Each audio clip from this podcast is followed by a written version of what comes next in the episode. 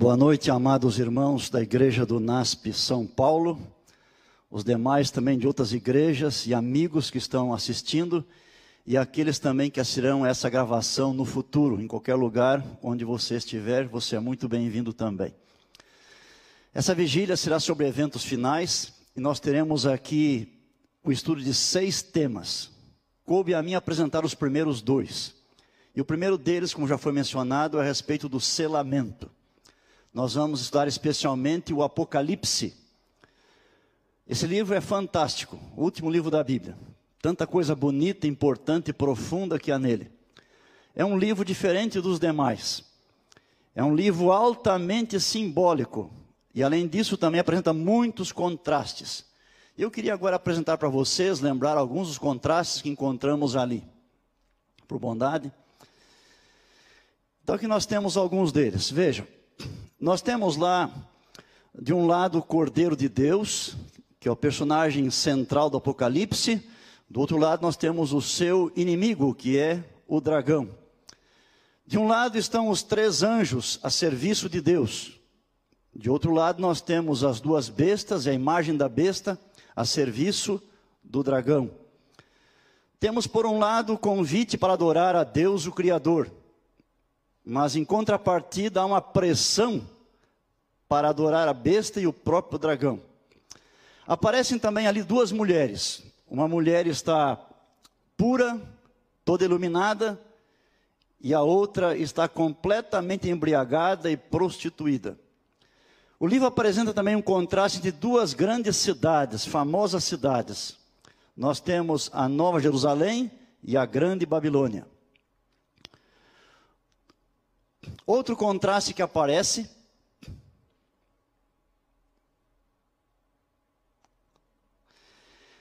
Por um lado, nós temos a ceifa da seara da terra e também a colheita das uvas da terra.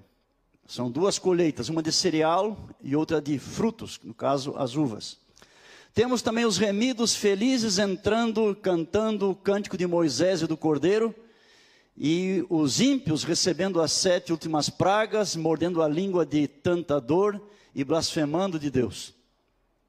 Vemos nesse livro os justos mortos revivendo na primeira ressurreição e recebendo a imortalidade mas também vemos ali todos os ímpios participando da segunda ressurreição, para receberem a justa paga e serem destruídos.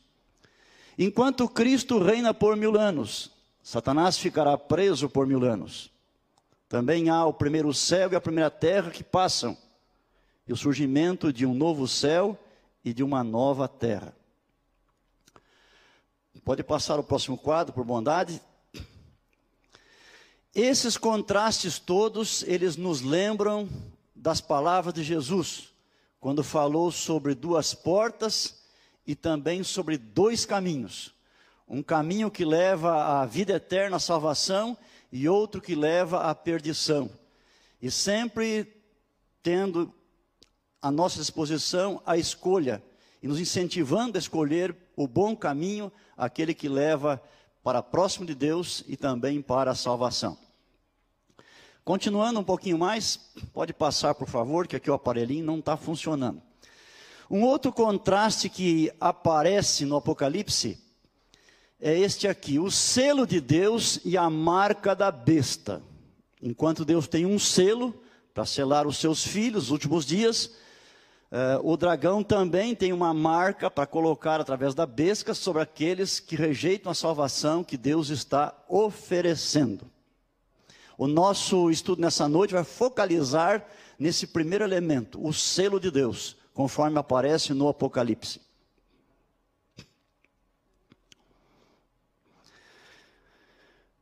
O estudo bíblico que segue, ele busca apresentar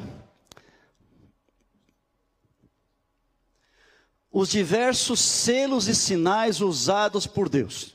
Interessante que ao examinarmos a Bíblia Sagrada, ao longo da história do povo de Deus, nós podemos perceber vários selos, vários sinais, os quais Deus colocou sobre os seus filhos. Esse do Apocalipse é apenas o último deles. Para entender este selo, nós temos que ter os demais selos apresentados também.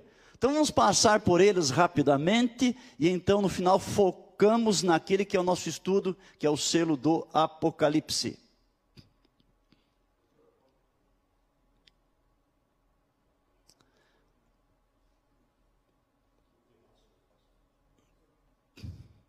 Bom, Vamos examinar então agora, primeiramente, o selo do Apocalipse, algumas informações, depois passamos para os outros então, só para pegarmos aqui o início desta visão que é tão importante. Nós temos aqui agora o contexto da visão do selamento, o que vem antes da visão do selamento, para a gente poder entender melhor aí. Está assim escrito em Apocalipse 6, versos 12 a 17. É a abertura do sexto selo. Vi quando o cordeiro abriu o sexto selo, e sobreveio grande terremoto. O sol se tornou negro como saco de crina, a lua toda como sangue. As estrelas do céu caíram pela terra, como a figueira, quando abalada por vento forte, deixa cair os seus figos verdes. E o céu recolheu-se como um pergaminho quando se enrola. Então, todos os montes e ilhas foram movidos do seu lugar os reis da terra, os grandes, os comandantes, os ricos, os poderosos, e todo escravo e todo livre se esconderam nas cavernas e nos penhascos dos montes, e disseram aos montes e aos rochedos: Caí sobre nós, e escondei-nos da face daquele que se assenta no trono e da ira do cordeiro, porque chegou o grande dia da ira deles, e quem é que pode suster-se? Veja o finalzinho desta visão. Esta visão está apresentando para nós uma mensagem do sexto selo. O dia da volta de Cristo é chegado. É apresentado como sendo o dia da ira, tanto de Deus Pai como também do Cordeiro. E agora a visão termina com uma pergunta: quem é que pode suster-se? Quem são as pessoas que, quando Cristo vier, estarão em pé e o receberão com alegria, porque estão preparadas. Sendo assim, agora a continuação do Apocalipse invade o capítulo 7, e a primeira visão que aparece ali é uma resposta a essa pergunta, e é justamente através do selamento.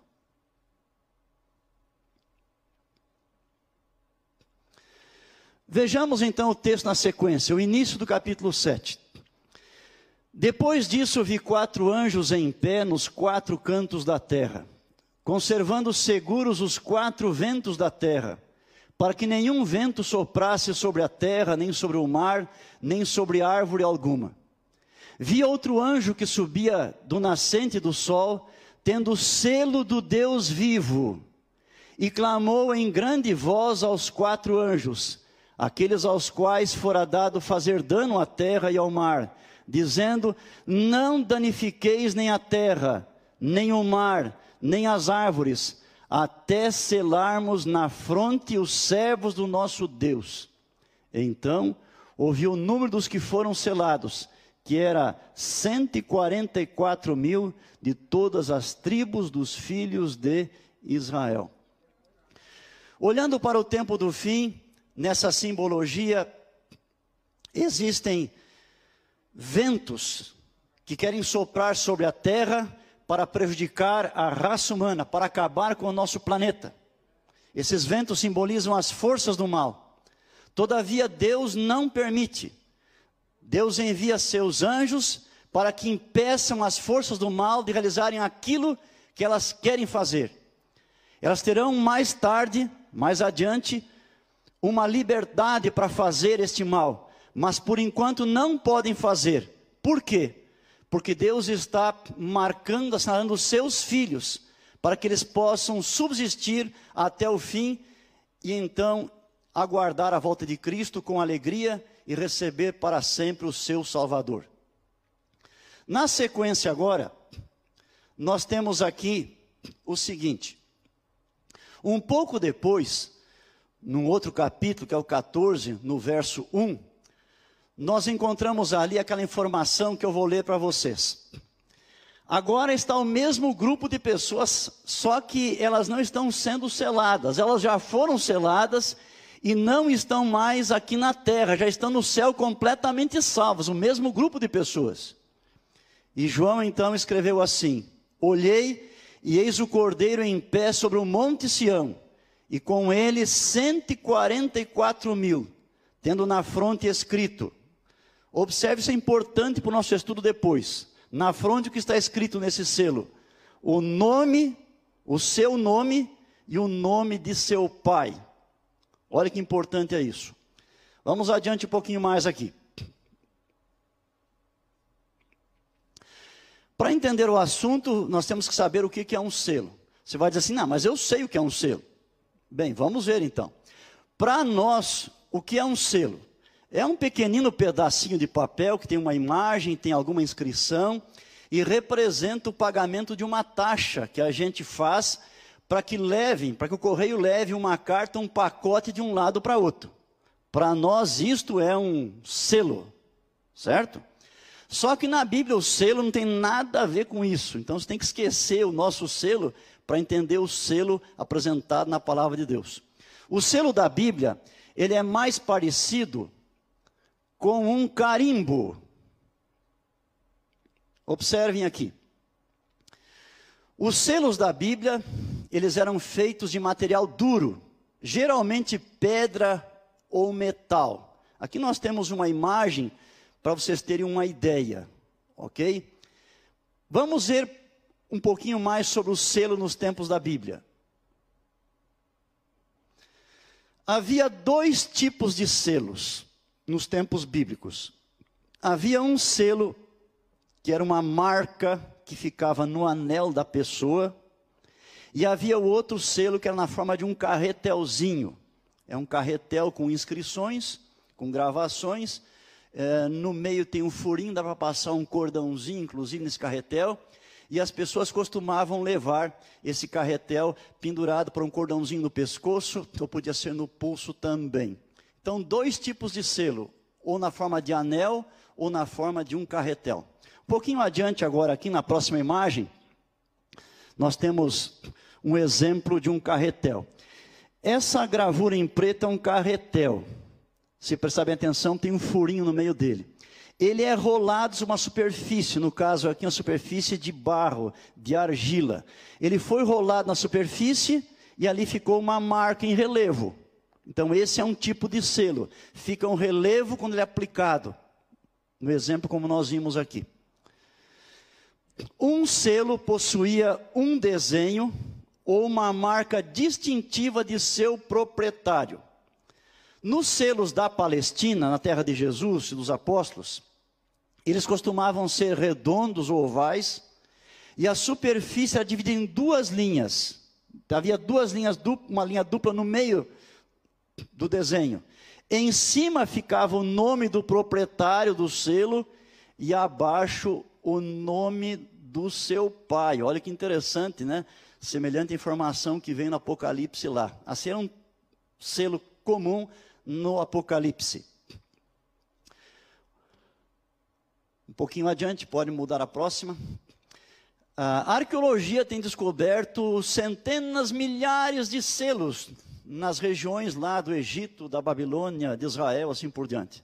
Aqueles que já visitaram essas terras bíblicas certamente passaram por museus e viram dezenas e centenas de selos que foram descobertos, né? E a gente sabe hoje que o uso dos selos para carimbar alguma coisa é um dos procedimentos mais antigos da humanidade. Alguns selos é, que foram encontrados, eles eram da época do ano 4000 antes de Cristo, lá muito lá no início da história da humanidade. Para que serve um selo? Um selo poderia servir para três coisas. Primeiro, podia ser para um sinal de autoridade. Em segundo lugar, um sinal de propriedade. Em terceiro lugar, um sinal de proteção. Nós vamos agora passar cada uma dessas informações com mais detalhes aqui. Então vamos lá. Primeiro, sinal de autoridade.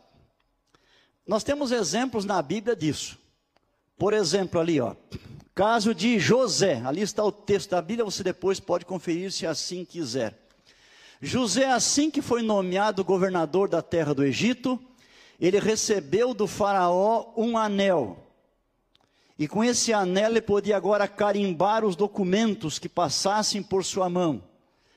Cada um que pegasse um documento com aquele carimbo específico sabia que vinha do governador José, era um sinal de autoridade. Nós temos também outro exemplo mencionado ali, que é de Jezabel.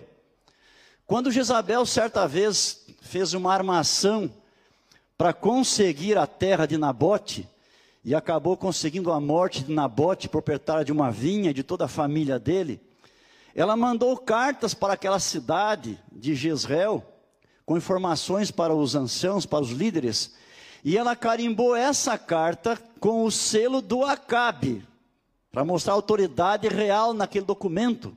Tinha que ser obedecido o que estava sendo pedido por ela. Um terceiro exemplo nós temos no caso da história da rainha Esther. Naquele episódio, primeiramente, o Amã foi o homem mais importante depois do rei. E quando Amã lhe fez um decreto para destruir o povo de Deus, arrasar com todos os judeus, o rei entregou para ele, o rei Assuero, o seu anel.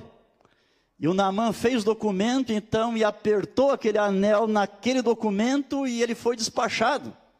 E assim, por onde ele fosse, quem recebia sabia da autoridade real de quem estava enviando e proclamando aquele decreto.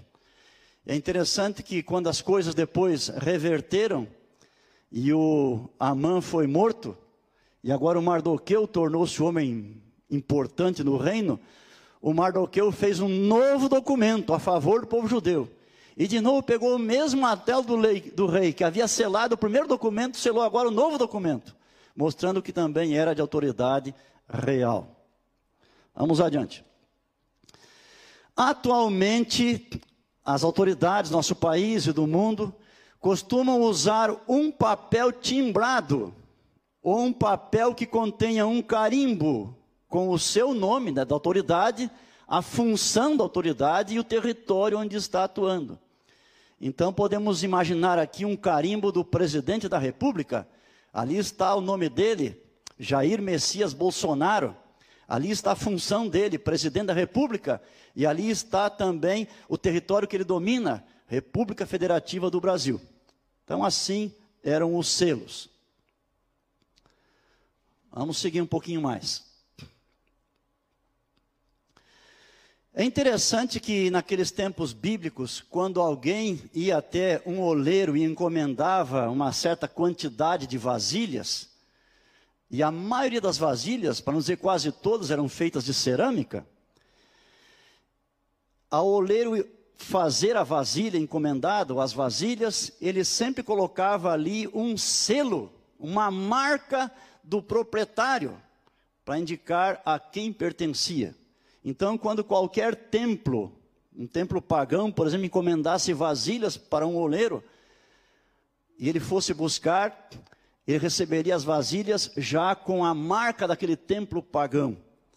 Quando também um rei no seu palácio encomendava vasilhas, utensílios de argila, e iam receber esse material, também já tinha a marca do palácio. Então, o selo ele indica também propriedade. Então, em primeiro lugar, vimos autoridade. Agora estamos vendo que está mencionando aqui a propriedade. O selo indica quem é o proprietário daquele objeto. E ainda hoje, as pessoas fazem a mesma coisa, pessoas e instituições. Nós estamos aqui, por exemplo, nesse momento, num campus. Aqui nós temos uma biblioteca com milhares de volumes. E se formos a eles, verificaremos que eles também têm cada um um carimbo. Ali está o nome da biblioteca, para dizer a quem o livro ou a revista realmente pertence. E é interessante também que nós temos o caso em nosso país, em qualquer lugar do mundo quase, os fazendeiros, quando eles têm o seu gado, eles costumam carimbar o gado também. Nesse caso é a ferro e fogo no couro do boi e aquela marca fica para sempre. Então, se o boi se desgarrar ou for perdido, ou alguém levar o boi embora, qualquer um pode saber a quem o boi pertence, porque tem a marca. indica então o seu proprietário. Um pouquinho mais adiante agora. Um terceiro uso do selo era sinal de proteção. Por exemplo, naquela época antiga não havia livros como os nossos livros de hoje, retangular, quadradinho, bonitinho, perfilados. Eles eram na forma de rolo, as cartas, documentos, livros, tudo na forma de rolo. E quando alguém queria enviar um documento, um rolo, com qualquer conteúdo para outra pessoa, e não queria que ninguém no caminho ficasse lendo, então ele enrolava o rolo, passava um cordãozinho, dava um nó e colocava ali um pedacinho de argila ou de cera. E então, com o seu anel, pressionava aquilo secava, era um lacre. Não tem como ler o documento a não ser que romper aquele lacre. Então era um sinal importante para eles naqueles dias também. E é assim que funcionava. Isso protegia o documento, portanto. Nós temos outros exemplos na Bíblia. Pode ir um pouquinho mais. É, lembrando ainda hoje que tem pessoas e empresas que também fazem a mesma coisa. Eles costumam colocar um lacre nos seus objetos, documentos, de modo que quem está transportando não tem acesso ao conteúdo daquilo que está ali. Na Bíblia ainda temos mais uma outra informação é, interessante, não é? é? Encontramos vários selos ou sinais de Deus ao longo de todo o período. E esses selos nos ajudam a compreender o selamento que aparece também lá no Apocalipse e que estamos aqui considerando.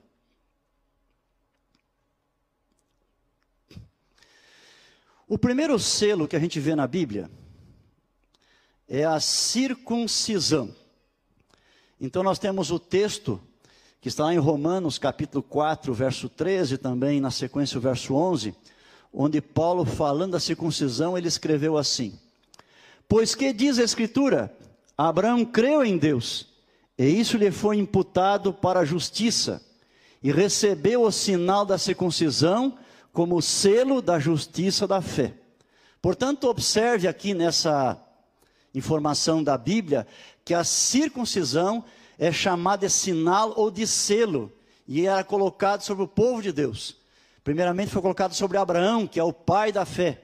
Abraão creu em Deus e como sinal desta fé que ele tinha em Deus, veio a circuncisão. E nós percebemos aí que a circuncisão demonstrava, primeiramente, a fé de Abraão, mas também a obediência dele, porque aquilo que Deus pediu para ele fazer, ele fez. O exemplo mais marcante foi quando Deus pediu para ele sacrificar Isaac, que era o seu bem maior, e Abraão se dispôs a fazer, isso, ele creu em Deus. Creu que Deus iria ressuscitar seu filho. Porque Deus havia dito que Isaac tornar-se-ia uma grande nação. Então ele creu em Deus, mas ele obedeceu também ao se dispor a sacrificar o seu filho Isaac. Assim a circuncisão demonstrava a fé e a obediência dos filhos de Deus. Só que ela foi um selo transitório. Com a morte de Cristo na cruz, ela perdeu o seu valor espiritual. E algumas cartas de Paulo falam deste assunto. Você tem ali alguns textos da Bíblia. Veja, por exemplo, aqui em, em Gálatas 5, verso 6, ele escreveu assim: Porque em Cristo Jesus nem a circuncisão, nem a incircuncisão tem valor algum, mas a fé que atua pelo amor. Durante mais ou menos 1500 anos, existiu a circuncisão, como um selo de Deus sobre o seu povo. Mas na cruz, esse selo foi cancelado e deixou de ter significado. Vamos para o segundo tipo de selo agora. O sangue do cordeiro nas portas. E nós temos isso na Bíblia em Êxodo capítulo 12. O texto está dizendo para nós que naquela ocasião em que Israel saiu do Egito, foi liberto do Egito, Deus iria mandar um anjo para destruir parte dos egípcios, inimigos de Deus e de seu povo. Esse anjo mataria os primogênitos e passaria por toda aquela terra. Mas foi dito ao povo de Deus que eles poderiam proteger-se e a proteção viria por ficarem dentro de uma casa, por eles matarem um cordeiro, tomar aquele sangue e passarem nas vergas e umbrais daquela porta. Quando o anjo passasse naquela noite e visse aquele sangue, eles não seriam afetados, não seriam punidos. É interessante que a palavra Páscoa em inglês é Passover, passar sobre. Lembrando que o anjo passou sobre a casa do povo de Deus e nenhum deles foi ferido. Este selo, meus amados, era um selo de proteção. Quem tinha o selo foi protegido e não houve nenhuma perda, nenhum prejuízo para essa família que estava ali abrigada. Esse selo, ele também representa a fé. A pessoa tinha que crer que assim seria, mas também tinha que obedecer. Ele tinha que matar o cordeiro, tinha que passar o sangue na porta, tinha que ficar dentro da casa. Então é um símbolo, é um sinal, mas de novo, como o primeiro, ele indica a fé, mas também a obediência. Terceiro selo, vamos ver aqui. Pode ir mais uma. O terceiro selo na Bíblia é o sábado. Então, quando eles saíram do Egito e chegaram ao Monte Sinai, ficaram acampados ali cerca de um ano, e Deus deu ao seu povo as suas leis. Os mandamentos não são uma lei nova, eles existiram desde o princípio do mundo. Eles aparecem na Bíblia, na sua ordem, dez mandamentos em Êxodo 20. Mas se você examinar sua Bíblia, dias do 20 para trás, vai verificar quantas vezes são mencionados os mandamentos e a transgressão dos mandamentos também. Por exemplo, o pecado de Caim, o grande pecado qual foi? Que mandamento ele transgrediu? Não matarás. Você chega um pouquinho antes do Êxodo 20, o Êxodo 16. Você tem ali a entrega do maná. E essa entrega do maná destacou um mandamento, que foi o sábado. No sábado, alguns foram catar maná, mas não havia. Como Deus havia dito, então, para eles, recolhessem o dobro na sexta-feira, porque no sábado não cairia. E esse episódio marcou, então, o sábado. Interessante aqui, observando o que está escrito ali, em Êxodo 31, versos 16 e 17, nós lemos: Pelo que os filhos de Israel guardarão o sábado, celebrando-o por aliança perpétua nas suas gerações entre mim e os filhos de Israel é sinal para sempre. Porque em seis dias fez o Senhor os céus e a terra, e ao sétimo dia descansou e tomou alento. Portanto, o sábado é um sinal, e é um sinal que permanece para sempre. Um pouquinho mais ainda a respeito do sábado. Vamos ver aqui outras imagens. O sábado é um sinal entre Deus e seu povo para sempre. Lembra-nos que Deus é o Criador. Também é um sinal de que é Ele que nos santifica. Isto é, a cada dia nos torna mais semelhantes a Ele mesmo. E no capítulo 31 do Êxodo, verso 13, nós lemos ainda: Tu, pois, falarás aos filhos de Israel, e lhes dirás: Certamente guardareis os meus sábados, pois é sinal entre mim e vós nas vossas gerações, para que saibais que eu sou o Senhor que vos santifica. Então, outro texto que apresenta agora o sábado como um sinal, nesse caso, da santificação que Deus faz em nossa vida. Pode projetar a próxima. O profeta Ezequiel também recebeu Deus mensagens sobre o sábado e ali ele escreveu no capítulo 20, verso 20: Santificai os meus sábados, pois servirão de sinal entre mim e vós, para que saibais que eu sou o Senhor vosso Deus. Então, o sábado, quando devidamente guardado por nós, ele é um sinal de que realmente o Senhor é o nosso Deus. E aquele que guarda o sábado, como Deus deseja, está manifestando fé em Deus como Criador redentor, santificador, mas também está obedecendo ao mandamento que ele deixou. Então existe aí a fé e também a obediência. Vamos adiante. A guarda do sábado é para nós uma indicação externa de uma atitude interna. Isso nos lembra o livro de Hebreus, capítulo 8, verso 10, que fala sobre a lei de Deus. E o autor escreveu: Porque esta é a aliança que firmarei com a casa de Israel, depois daqueles dias, diz o Senhor. Na sua mente imprimirei as minhas leis, também sobre o seu coração as inscreverei, e eu serei o seu Deus e eles serão o meu povo. E esse selo, ele permanece. Ele distingue as pessoas que amam a Deus e que guardam os seus mandamentos. Agora, o quarto selo, esse é o menos conhecido de todos. Esse selo aparece no profeta Ezequiel. Mas vamos atentar um pouquinho agora para alguns detalhezinhos que são pouco conhecidos. No ano 592 antes de Cristo, seis anos antes de Jerusalém ser destruída pelos exércitos de Babilônia, Ezequiel recebeu uma visão sobre selamento. E essa visão ele conta da seguinte maneira, está no capítulo 8. Desde o início diz assim: Então ouvi que gritava em alta voz, dizendo: Chegai-vos, vós, executores da cidade, cada um com a sua arma destruidora na mão.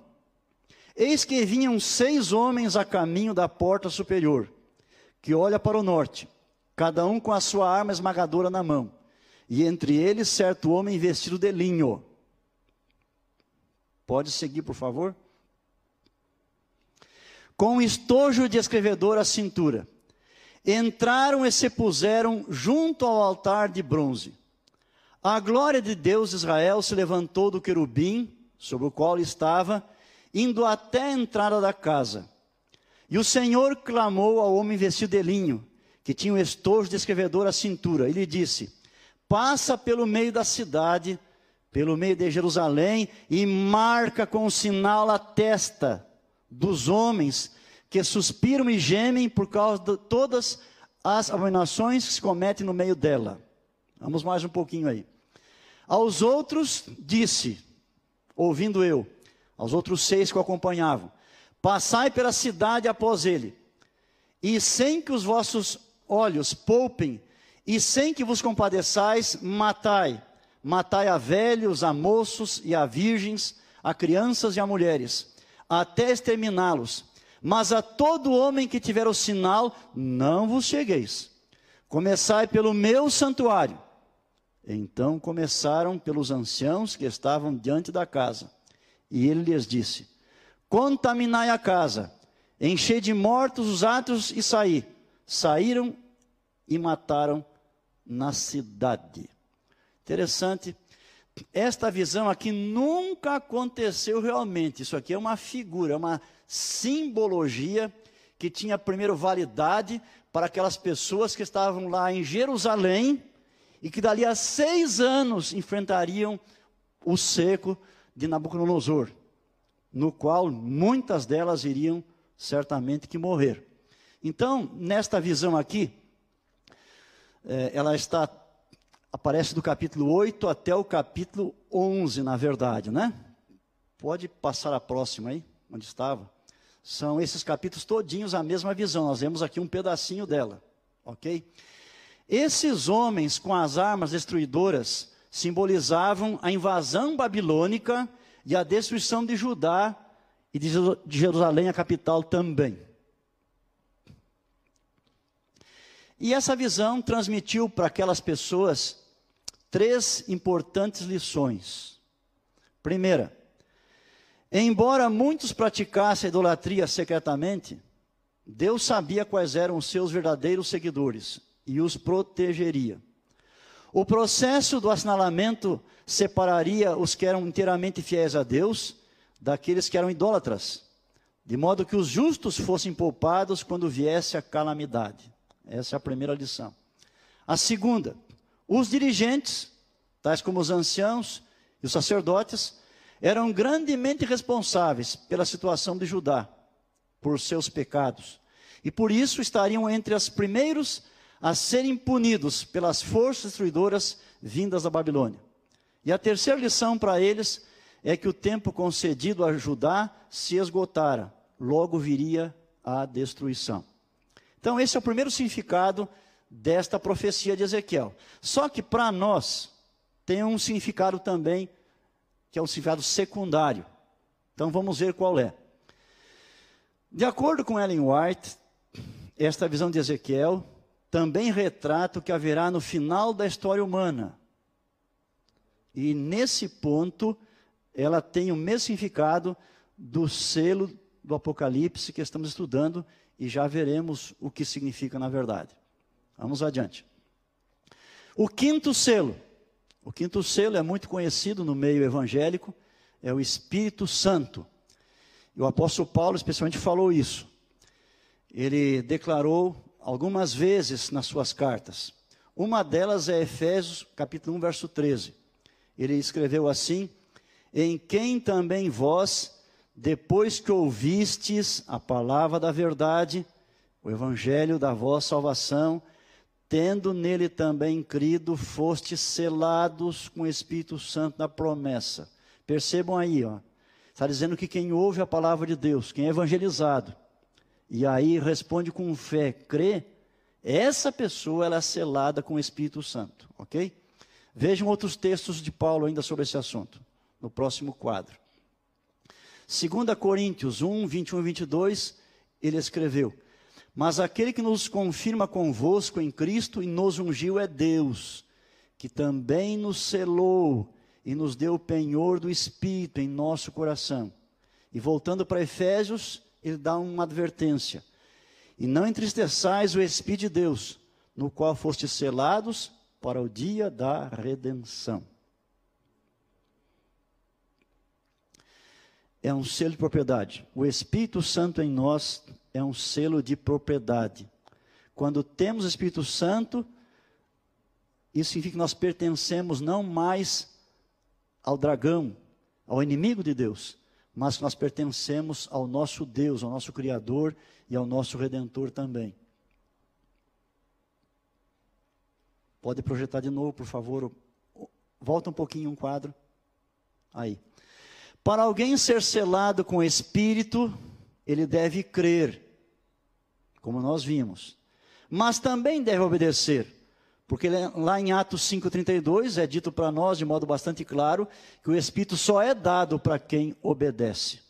E esse selo aqui, ele permanece para sempre com o povo de Deus, até o final da história humana também. Então, quem tem o Espírito pertence a Deus, é propriedade de Deus. Quem não tem o Espírito não pertence a Deus. Vamos agora então para o Apocalipse, para finalizar o nosso estudo o que é o selo do Apocalipse. É um selo semelhante àquele usado na Palestina, que continha o nome do proprietário e o nome do seu pai. Neste caso, esse selo tem o nome de Jesus e o nome do pai de Jesus, que é Deus Pai. Contudo, devemos observar que na Bíblia, frequentemente a palavra nome é usada para referir-se ao caráter, e é isso que acontece na passagem. Então esse selo tem o nome do pai e do filho, mas nome é caráter. Quer dizer que a pessoa que recebe esse selo tem um caráter que é semelhante ao caráter do pai e também do filho. Deus não colocará qualquer marca visível na testa de seus filhos, mas neles imprimirá o seu caráter, de modo que se tornarão participantes da natureza divina. Desde a sua conversão, eles estão sendo transformados a cada dia, cada dia mais semelhantes a Cristo. E isto é que é o selamento que Deus está realizando em nós. É declarado que estão selados na fronte, por quê? Porque dedicaram a mente a Cristo de modo cabal e completo. E isso nos leva a pensar nos mandamentos de Deus. Por quê? Porque os mandamentos refletem para nós o caráter de Deus, a mente de Deus. Assim, os selados são aqueles que têm um caráter como o de Deus e, portanto, estão em harmonia com Sua lei. A lei reflete o que Deus é. E se estamos em harmonia com Deus, estaremos também em harmonia, certamente, com a Sua lei que reflete a Sua pessoa e o seu caráter. E aqui nós temos Hebreus 8:10 mais uma vez, lembrando para nós que Deus planejou escrever a lei dele não em tábuas de pedra apenas ou em um livro de papel como a Bíblia, mas escrever em nossa mente, em nosso coração. E aí nós somos capazes então de obedecer a essa lei como ele planejou. Este selo do Apocalipse é um selo de propriedade, mostrando que os assinalados pertencem a Deus. Mas também a marca de proteção, para que passe como vencedores pelo tempo de angústia no final da história humana e não sejam atingidos também pelas sete pragas. E se percebe mais uma vez que os que recebem o selo são pessoas de fé e obediência. E ao descrevê-los, no capítulo 14, João disse assim: Aqui está a perseverança dos santos, os que guardam os mandamentos de Deus e a fé em Jesus. Vejam de novo, ali está a guarda dos mandamentos, a obediência, está também a fé na pessoa de Jesus, no que ele fez por nós. Por isso, deduzimos que a guarda do sábado faz parte da vida e do caráter dessas pessoas. Elas não adoram a besta, nem a sua imagem, mas somente a Deus, porque Ele é o Criador e o sábado é a contínua lembrança desta grande verdade. Aqui nós temos uma citação de Ellen White sobre esse assunto, do livro Testemunhos Seletos. Ela escreveu: Para os que guardam o sábado, este dia é o sinal da santificação. A verdadeira santificação consiste na harmonia com Deus, na imitação de seu caráter. Essa harmonia e a semelhança são alcançadas pela obediência aos princípios que são o transunto de seu caráter. E o sábado é o sinal de obediência. Aquele que de coração obedecer ao quarto mandamento, obedecerá toda a lei. E esse selo, ele permanece também para sempre com os filhos de Deus, porque para sempre refletiremos o caráter de Deus e de seu filho Jesus em nossa vida.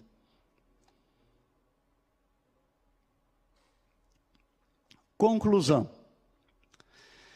Como vimos, um selo dos tempos bíblicos era semelhante a um carimbo e servia para indicar autoridade, propriedade e proteção. E foi com algum desses propósitos que Deus, ao longo da história, deu a seu povo diversos selos ou sinais, alguns dos quais foram transitórios, enquanto que outros permanentes. O selo mencionado no Apocalipse é permanente e marca os que são propriedade exclusiva de Deus, a fim de protegê-los tanto da ira de Deus como dos ataques das forças demoníacas. Ao ser concluído o selamento, o indivíduo está definitivamente estabelecido na verdade, de modo que nada mais poderá afastá-lo do caminho de Deus. O caráter de Deus e os princípios de sua lei foram fixados permanentemente em sua vida. Cumprir-se-á o que se encontra na última parte da Bíblia. O justo continue na parte da justiça e o santo continue a santificar-se. No final da história humana, todo mundo terá uma marca sobre si. Um grupo terá o selo de Deus, que indica que o caráter está de acordo com Deus. E o outro grupo receberá a marca da besta, e por meio desse livro da Bíblia, Deus faz um convite para nós. Enquanto temos oportunidade, escolhermos sempre estar do lado de Deus, para recebermos então o selo que Ele quer colocar em seus filhos. No próximo quadro aqui, nós temos uma citação também de Ellen White, e com isso nós terminamos nosso estudo. Uma citação que nos faz pensar e refletir bastante sobre se estamos sendo selados por Deus ou não ela escreveu assim: Os que se estão unindo com o mundo estão se ajustando ao modelo mundano e preparando-se para o sinal da besta. Os que desconfiam do eu humilham-se diante de Deus e purificam a alma pela obediência à verdade. Estão recebendo o molde divino e preparando-se para receber na fronte o selo de Deus. Quando sair o decreto e o selo for aplicado, seu caráter permanecerá puro e sem mácula para toda a eternidade. E ela continua dizendo ainda: agora é o tempo de preparar-nos. O selo de Deus jamais será colocado à testa de um homem ou mulher impuros. Jamais será colocado à testa de um homem ou mulher cobiçosos ou amantes do mundo. Jamais será colocado à testa de homens ou mulheres de língua falsa ou coração enganoso. Todos os que recebem o selo devem ser imaculados diante de Deus, candidatos para o céu. Portanto, meus amados irmãos, no dia em que nós aceitamos a Cristo, o Espírito começou a trabalhar em nossa vida e começamos a ser transformados. E ela continua essa transformação dia após dia em nossa vida. No final, nós teremos que estar completamente identificados com o nosso Deus, confirmados na verdade. Vai chegar um momento em nossa vida, enquanto a porta da estiver aberta, em que nós estaremos completamente selados, firmados na verdade. É aquele momento em que não há mais volta. Nós estamos tão identificados com Deus, tão firmados na verdade, que nada e ninguém nos pode afastar. Mas continuamos a ser selados. Portanto, vamos apegar-nos a Deus, vamos crer, obedecer e permitir que Ele leve a cabo a boa obra que um dia Ele começou em nossa vida. Amém.